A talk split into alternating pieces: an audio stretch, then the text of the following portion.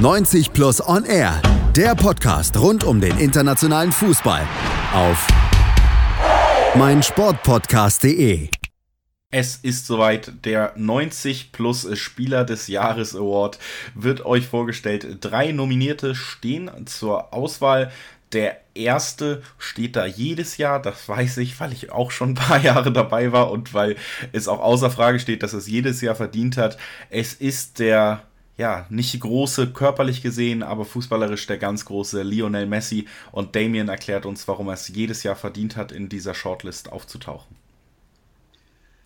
Ja, viele Leute gucken ja immer permanent auf Statistiken im Fußball und da hat er natürlich immer ähm, Bestwerte vorzuweisen. Hat jetzt auch ähm, Barca den Titel geholt, äh, mehr oder weniger. Er hat, ähm, ist Torschützenkönig in Spanien geworden mit 36 Toren in 34 Spielen, hat den Goldenen Schuh gewonnen, äh, Torschützenkönig in der Champions League, bester Vorlagengeber der Ligas und so weiter und so fort. Aber das äh, sollte man nicht einfach nur das betrachten und danach gehen, wer hat jetzt ähm, ja, diesen Titel verdient.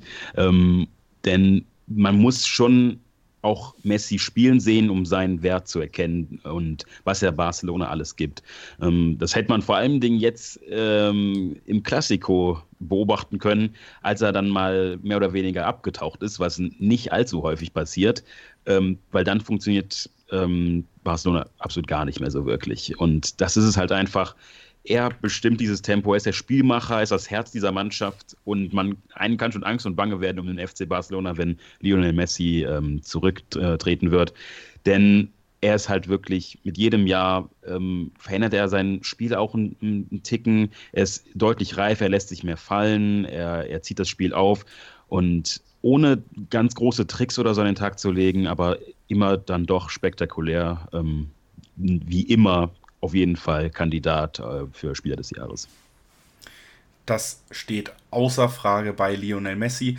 Und äh, zumindest in diesem Jahr steht es auch beim nächsten Kandidaten außer Frage, denn er hat ein ganz fantastisches hingelegt. Es geht um Virgil van Dijk und äh, den bringt Pete uns nochmal näher. Absolut, hat Van Dijk ein fantastisches Jahr hingelegt. Ähm, mit dem FC Liverpool, wir haben es vorhin schon angesprochen, Liverpool spielt eine Wahnsinnssaison. Natürlich ist dann auch, ähm, sind dann auch Spieler des FC Liverpool äh, mit dabei. Van Dijk ist ein überragender Innenverteidiger, der aber noch so viel mehr ist. Er ist wuchtig, er ist torgefährlich, er bringt eine beeindruckende Ausstrahlung auf den Platz. Er trägt sein Team, er bringt sehr konstant seine Leistungen. Er ist ähm, einer der wichtigsten, wenn nicht gar der wichtigste Spieler für Liverpool. Er ähm, sorgt hinten maßgeblich für Stabilität und ähm, vorne für Torgefahr. Und ähm, um aber nochmal auf, ja, auf die defensive Stabilität zurückzukommen, ähm, er ist, hat eine Wahnsinnsstatistik. Er war in der Premier League ein Jahr lang ähm, ungeschlagen im Dribbling. Von März 2018 bis August 2019 ähm, ist, kein ist kein Stürmer im Dribbling an ihm vorbeigekommen. Ähm, total irre. Also in der Premier League. Aber ähm, ja, er kann nicht nur verteidigen, er ist auch schnell, hat einen guten Spielaufbau und ähm, ist dazu sehr torgefährlich. Er hat dieses Jahr acht Tore erzielt. Ähm, 2018 waren es zwei.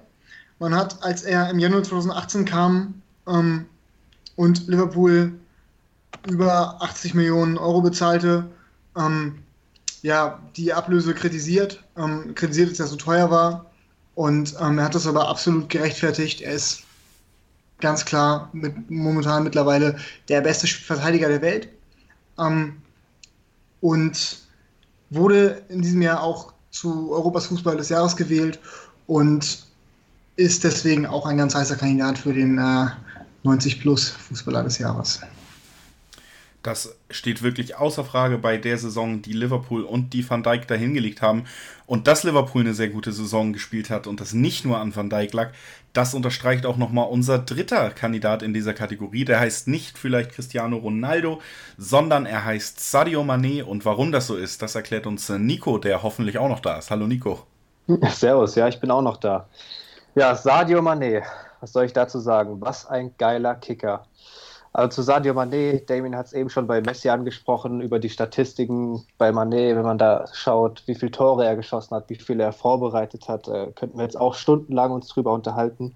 Ich finde aber Mané oder das Jahr von Mané lässt sich am besten mit zwei Dingen zusammenfassen. Einmal mit Klopp, der schon 2016 äh, gesagt hat, den hätte er damals schon zum BVB holen sollen. Das war ein Riesenfehler. Hat er wortwörtlich danach gesagt, rund drei Monate später hätte ich mich dafür schlagen können. Und dann hat er es aber natürlich mit der Klopschen, mit dem Klopschen Humor genommen und hat gesagt, äh, er wäre viel teurer gewesen, wenn wir ihn aus Dortmund hätten verpflichten müssen. Es wäre also meine erste Entscheidung für Liverpool gewesen. Je mehr ich darüber nachdenke, nice. Also typisch Klopp und äh, damit hat er natürlich nicht ganz unrecht. Jetzt spielt er für Liverpool, jetzt spielt er unter Klopp. Und das zweite, noch viel wichtigere Argument pro Manet ist, Messi hat für ihn bei der Weltfußballwahl gestimmt auf Platz 1. Ich glaube, mehr muss man über Manet nicht sagen.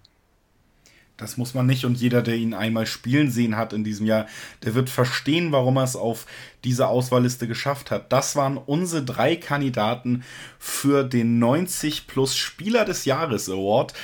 Die haben wir euch vorgestellt und gleich kommen wir zu unserer letzten Kategorie, um die es heute gehen soll, nämlich den Trainer des Jahres. Unter anderem mit den von Nico eben schon angesprochenen Trainer der aus deutschen Landen stammt. Wer das sein könnte, das erfahrt ihr gleich. Bleibt also dran. 90 Plus On Air, der Podcast rund um den internationalen Fußball auf meinsportpodcast.de.